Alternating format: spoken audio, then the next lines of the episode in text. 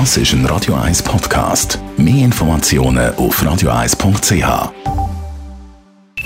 Die Morgenkolumne auf Radio 1 präsentiert von Jackpots.ch.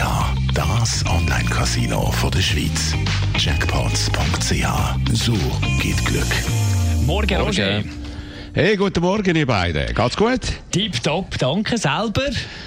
Grossartig, es wird wieder ein herrlicher, wunderbarer Tag in Zürich. Und so wie wir dich kennen, hast du natürlich US, äh, den US-Wahlkampf verfolgt, die ganze Nacht.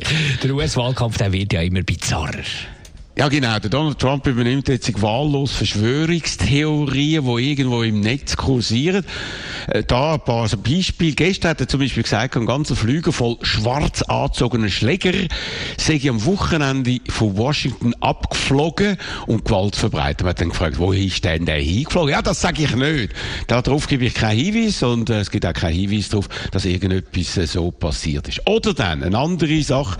Ganz dumme, reiche Leute finanzieren Gewalt gewalttätige Proteste im Land. Erinnert an Vorwürfe an George Soros, immer wieder von Verschwörungstheoretikern beschuldigt wurde, dass er solche Sachen macht, nie beleidigt wurde. Oder dann hat er erklärt, Leute von denen, die noch nie gehört haben, kontrollieren den Joe Biden. Er sei also ferngesteuert, ähnlich wie die wirre These von QAnon, eine extreme Verschwörungstheorie in den USA, die sich immer weiter verbreitet, dort wieder behauptet, Elite von Leuten kidnappen Kind, trinken ihr Blut, um sich zu verjüngen. Und der Trump hat sich dann auch auf mehrfache Fragen nicht klar distanziert von der Gewalt von seinen Anhängern, auch nicht von dem 17-Jährigen, einem Mitglied von einer Bürgerwehr, wo mit halbautomatischen Waffen zwei Leute auf offener Straße tötet und einen verletzt hat. Der Trump macht das. Ja, warum macht er das? Äh, ja, weil er sich von der Gewalt äh, in der Stadt äh, etwas erhofft, wie seine Beraterin Kellyanne Conway letzte Woche erstaunlich offen erklärt hat. Gleichzeitig macht er aber Joe Biden mitverantwortlich für Gewalt in der Stadt. Dabei hat er sich im Gegensatz zu ihm glasklar distanziert. Und zwar wie jeder Form von Gewalt. Und das seit Monaten in mehreren Reden und Interviews. Zuletzt am Montag ganz, ganz deutlich etwas, was der Präsident, Donald Trump, einfach nicht gemacht hat und nicht machen will.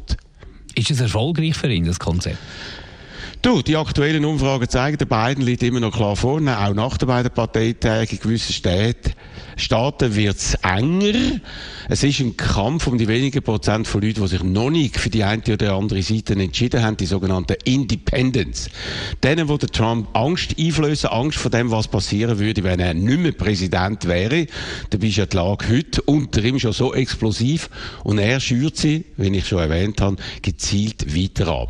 In Interviews sagt er immer extremes Zeug. Also zum Beispiel angesprochen auf Polizeigewalt, wo Schwarze erwürgt und verschossen worden sind, hat er gesagt, das sei ja ein ähnlicher Stress für Polizisten, wie wenn man auf dem Golfplatz hätte und wo man Angst hätte, dass man den Böllen aus einem Meter nicht ins Loch bringen würde. Das hat dann sogar seine Interviewer aus dem ganz rechten Lager, Laura Ingraham, so entsetzt, dass sie den Donald Trump von dem skandalösen Vergleich, wirklich skandalös, hat wollen abbringen, was natürlich überhaupt nicht gelungen ist.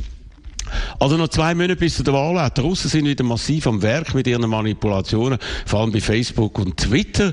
Um am Trump zu helfen, wird New York Times heute beleidigt.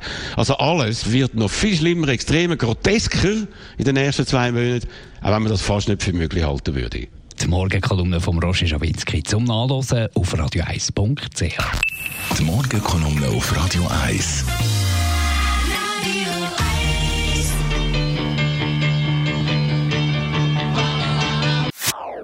Das ist ein Radio 1 Podcast. Mehr Informationen auf radio1.ch.